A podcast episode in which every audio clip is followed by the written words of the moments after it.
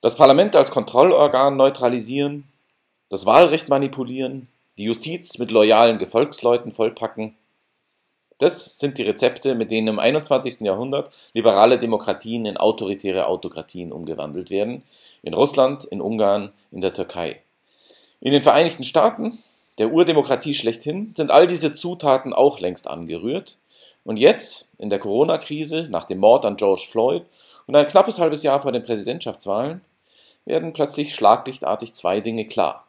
Die meisten Amerikanerinnen wollen keinen Trump und gerade deshalb wird die Republikanische Partei aller Voraussicht nach keine faire Mehrheitsentscheidung zulassen. Einer, der die rechtspopulistischen Strategien zur Aushöhlung der Demokratie weltweit studiert hat, wie kaum ein zweiter, ist der Politikwissenschaftler Daniel Ziblatt, Professor in Harvard und Co-Autor des Bestsellers How Democracies Die. Und mit ihm spreche ich in der heutigen Folge unseres Krisenpodcasts. Ich bin Max Steinbeiß vom Verfassungsblog und wie immer an dieser Stelle lasse ich, bevor es losgeht, den Hut rumgehen. Bitte öffnen Sie Ihren Geldbeutel und schmeißen Sie uns was rein. Am besten über PayPal an paypal@verfassungsblog.de. paypal@verfassungsblog.de. Vielen Dank und bis gleich.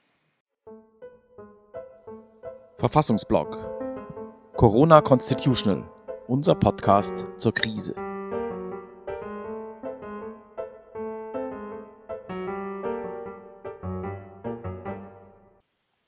Hi, Daniel. How are you doing? Very good. Thanks for having me. Yeah, thanks for, for, for being with us today. It's really great to talk about this these matters. You have been the co-author of a tremendously successful book together with Steve Levitsky, How Democracies Die. Now, in, in recent weeks, and with a view to the upcoming election in uh, November, and particularly to what comes between the election and, and the inauguration in January, there may, might be a number of reasons to actually worry about um, uh, the state of democracy in, in your country, in the USA. So, do you think there, what you've been describing, what you've been examining in, in your book, is there a case to be made that this could be uh, transferred to the US at some point? Yeah, well, what motivated us to write the book was really concerns about American democracy. And at the time that we wrote this, 2017, we were always very um, cautious about being too alarmist. We were afraid, you know, we didn't want, we wanted to make sure we were, you know, overreacting to events. Uh, but it turns out, I think, in retrospect, that we were overly optimistic. Things are actually much worse off than I would have ever imagined, having written the book a couple of years ago.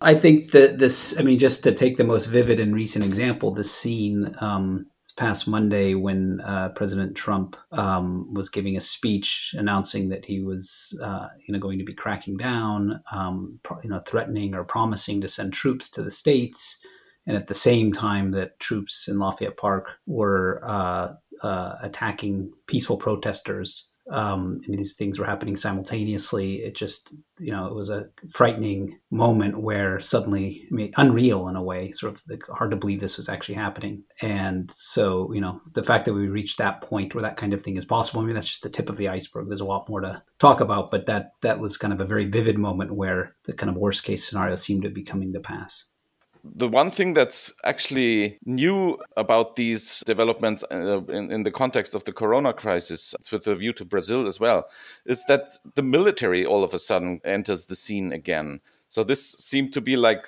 old school 20th century authoritarianism to send in the army or to bring up the scenario of sending in the army as opposed to the new school 21st century approach of erecting authoritarian regimes within the framework of uh, liberal democracy. Do you think that is a, something that could be generalized and, and, and what to make of it? Well, I mean, one has to take a step back from the immediate events. Um, I mean, so I mean, what you're describing is the announcement at some point or public statement essay by by Jim Mattis, the former uh, defense secretary in general, and several other military officials uh, criticizing President Trump pretty directly um, and essentially warning. I mean, it, it, their, their essays have been taken as warnings to the Trump administration to not use the military for political purposes. And so clearly, this, I mean, I come back to why it's worrying that they felt the need to do that. But I think one has to take a step back from that to see that, that this is in reaction to, and similar kinds of stories from Brazil. I mean, these are in reaction to the election of politicians to office and Bolsonaro, President Trump, who have you know have democratic legitimacy insofar as they've been democratically elected, but once in office have uh, assaulted basic democratic institutions and norms, causing a kind of cascade and spiral of events, uh, choose your metaphor, which um, then have landed us in this situation. So, in that sense, the I think that the initial kind of trigger for all of this is, in fact, this kind of n- new mode, I guess I would say, of democratic threat, where you have people being elected to office who don't abide by democratic norms and rules, but have some kind of democratic legitimacy because they've been elected. So that that's the kind of initial trigger. But in terms of what you know, what happened in particular in the U.S., I mean, I think why it's so. I mean, on the one, I mean, it's really I feel ambivalent about the interventions of Mattis. I mean, widely praised, and I think you know correctly so for for criticizing. Um, you know, the, the content of their criticism was absolutely correct.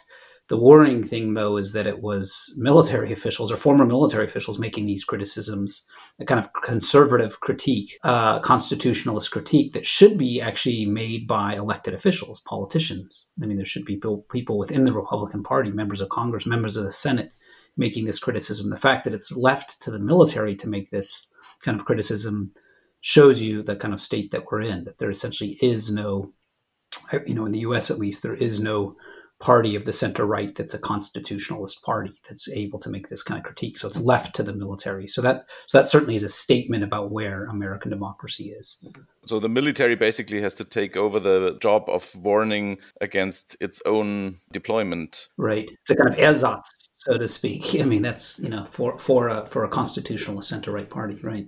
So why now? Why is this happening now? Does this have to do with the with, the election? Why is this escalation happening now? I mean, the the state of the Republican Party is not much different from what it's been three years ago, right? Yes. Yeah, so, well, you know, it's so what? Why now? I think I think certainly the election plays a part because there's kind of increasing attention to all of this uh, politically. So, but but I think even more important than that is the kind of triple cocktail of COVID combined with ec- economic crisis, combined with social unrest over the police murder in Minneapolis, and so the social unrest, the COVID nineteen, as well as economic crisis, are in, you know incredible conjunction of events that would make any political system fragile and so uh, or would you know pose challenges at least you know so for many many uh, years, people ask, well, you know, is American democracy going to collapse? And I would sort of always think, you know, well, none of the structural, you know, certainly we're vulnerable than more vulnerable than we have been in the past, but the structural preconditions that political science teaches us that make democracies collapse, economic crisis, social unrest, none of these things are here. I mean, the economy is thriving. But suddenly, these structural preconditions are in fact in place. I mean, to have massive social unrest, have 40 million people unemployed, you know, to say nothing of the COVID epidemic. I mean, all of this um, in the in the kind of rapid succession of these put incredible stress on any political system, and so one in which you know the American political system is particularly less capable, I think, of dealing with this. And so all of this is just heightened. And then and then you add, I think, you know, you know, President Trump's own actions have have just contributed to this, and because I think he, with the up and the, the reason the election matters in terms of inc- increasing the kind of instability is that he, you know he's increasingly nervous about the November elections. He's falling in the polls, and so he has kind of stumbled upon, or his advisors, or somebody has stumbled upon the idea, you know, of adopting in some way the kind of Richard Nixon strategy of 1968 of increased polarization, violence.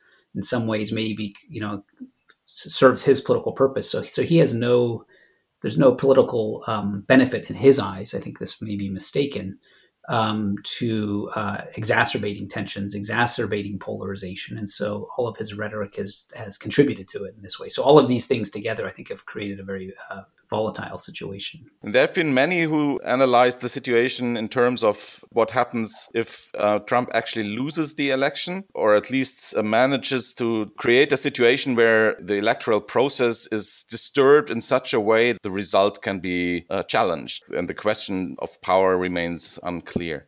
What do you foresee? How will this play out? Well, I think it's that's why it's so important that the election be a decisive victory. I mean, if it is a close election, as you're saying, then then this the weaknesses will you know will will see a potential for unrest uh, is much higher. Uh, but if if there's a decisive victory, I think you know where let's say it's a major sweep, a major blowout, uh, then this would send a clearer signal, and it's harder to dispute the results of this. But uh, I think in any case, that's that's probably not likely to happen you know, I think it will be close, uh, and so as a result of that, you know, close elections tend to tend to kind of give rise to complaints of voter fraud and so on at the margins. But especially in the American setting right now, after at least four years, if not longer, of you know of accusations from the Republican Party uh, and and Donald Trump in particular, uh, baseless accusations that there's rampant election fraud in the United States. This has altered voters' perceptions of the legitimacy and, and fairness of the election of the election system. I mean, there's actually pretty solid survey research evidence that shows that the majority of Republicans think that election fraud is a major problem in the United States when when all experts have demonstrated that it's not. I mean, so for instance, there's this kind of common thing that um, I mean, the American system is hard to understand from outside because you know things that we would normally expect in any voter system, like you know requiring a voter identifi- identification cards in order to vote, don't aren't required in the United States. Um, and so things that seem like sensible measures have have a history in the United States of being used to kind of disenfranchise people because we don't have national ID cards, for instance, to require voter IDs requires driver's licenses. If you don't have a driver's license, then you can't vote. So the requirement of very sensible sounding things actually is really used to disenfranchise, strategically used to disenfranchise voters. And so because of all of this, Republicans have long argued that there is um, lots of election fraud. But again, the evidence is that there really is not. People are not double voting and so on, as people sometimes accuse. So, but because there is a kind of receptive audience um, in the Republican electorate in particular, uh, if the election is close, I mean, in the best of circumstances, forget COVID for a moment. If there were no COVID, in the best of circumstances, a close election would likely lead to um, some talk of election fraud, and it would be hard for people to, some people to accept the results of the election. Given COVID, this has only been exacerbated, and in particular, the kind of environment in which it's increasingly hard to vote. And we've just seen this in Georgia um, this week, where I mean, the key thing to understand is that this is all very locally run, highly unprofessional election system in which you have volunteers, often elderly retired people working in the poll stations. And so, in an environment of COVID, a lot of people are not volunteering to do this there's not enough campaign uh, electoral staff uh, people working in, in, the poll stations. This means poll stations have to be closed which means there's a kind of consolidation of poll stations which means the voting lines are longer so people have to wait in line longer. Um, people get frustrated about this um, and then given covid voters are maybe going to be less interested in actually going to vote. And so in response to all of this over the last couple of months there's been real pressure to kind of develop in a more extensive way vote by mail options or absentee voting. And so a lot of states have begun to introduce this and, and to you know send out ballots ahead of time so that voters can then send in ballots. So this is all a perfectly legitimate and good way of assuring high voter turnout. And I think this should be implemented in all the all the states to allow for safe voting, so that voters don't have to decide between being safe and voting. Um, and so, if this voting were to take place, the, prop, the the one kind of negative or, or sort of potential downside of vote by mail is that the results likely won't be in on election night. And so, one can imagine a situation in which election night comes, people sit around the TV waiting for the election results. And if, depending on how media broadcasts these events, if you know the media reports, let's say that Trump is up in you know Wisconsin or Pennsylvania, and then four days later, as the vote by mail ballots come in, the results change. One can imagine that this creates incredibly ripe conditions for accusations of election fraud. Even I think even if Trump accepts the results of the election, says, "Okay, I've been defeated." My concern is that any kind of whiff of claims of illegitimacy will prompt uh, voters across the country, uh, Republican supporting voters, to not accept these results. And you know, so this is, and so I kind of fear kind of grassroots uh, rejection of the of, of the election results again, unless it's absolutely kind of clear cut who the winner is, and that you know, so if, if it comes down to one or two states, those states will be the site of massive mobilization, and one has to only look back to what happened in the Florida election of 2000, where all the lawyers immediately descended on the state and things get passed on to the courts. And, you know, in, in 2000, this was an environment in which Al Gore, who was the losing candidate, graciously, I would say, accepted the results of the election, even though it was not particularly clear that he had lost, because, I mean, in some ways, uh, this is how a Democratic politician is supposed to behave, be a good loser. Um, I'm not sure that this will happen this November. I mean, Trump has already prepared the ground and was sowing distrust in mail in voting generally and bringing up all sorts of accusations and allegations about voter fraud in that respect. So, the, so this narrative is already being created as we speak, right? So in, ultimately, a lot will depend on the local level and on governors, on state legislators, on municipal uh, administrators and also in terms of um, shaping the, the, the environment in which the the elections take place, and also the legal environment. There's been lots of talk about gerrymandering and about voter ID laws, and you mentioned these things. Do you think is this a matter of Trump, who is apparently willing and prepared to go down that road and to basically create that narrative, or is this a, a coherent strategy on the part of the, the Republican Party to immunize itself against the possibility of losing that election and losing the popular majority? Yeah, I think it's it's much more a Republican strategy. I mean, it's not really Trump is somebody who's kind of riding the waves of this and sees his own fate hung up in this. But you know, clearly this affects also the results of the Senate elections, the congressional elections, uh, House of Representatives elections. So, um, I mean, what's clear is there is broadly kind of coherent strategy of the Republican Party to try to alter voting rules um, and so, you know, the America's voting rules have this long contested history, as all your listeners know. And, you know, beginning in 1965, the Voting Rights Act was passed to allow for the kind of federal, in some sense, kind of supervision of elections the, you know, because everything's in the state's hands. That's the first point to make. I mean, it's highly decentralized voting system. It's totally up to the states. I mean, claims, for instance, that Trump can cancel the elections or, you know, don't doesn't make any sense because it's the elections are in the hands of governors and secretary, local state secretaries of state. And so, uh, but the but the Voting Rights Act of 1965 allowed for the federal supervision of elections.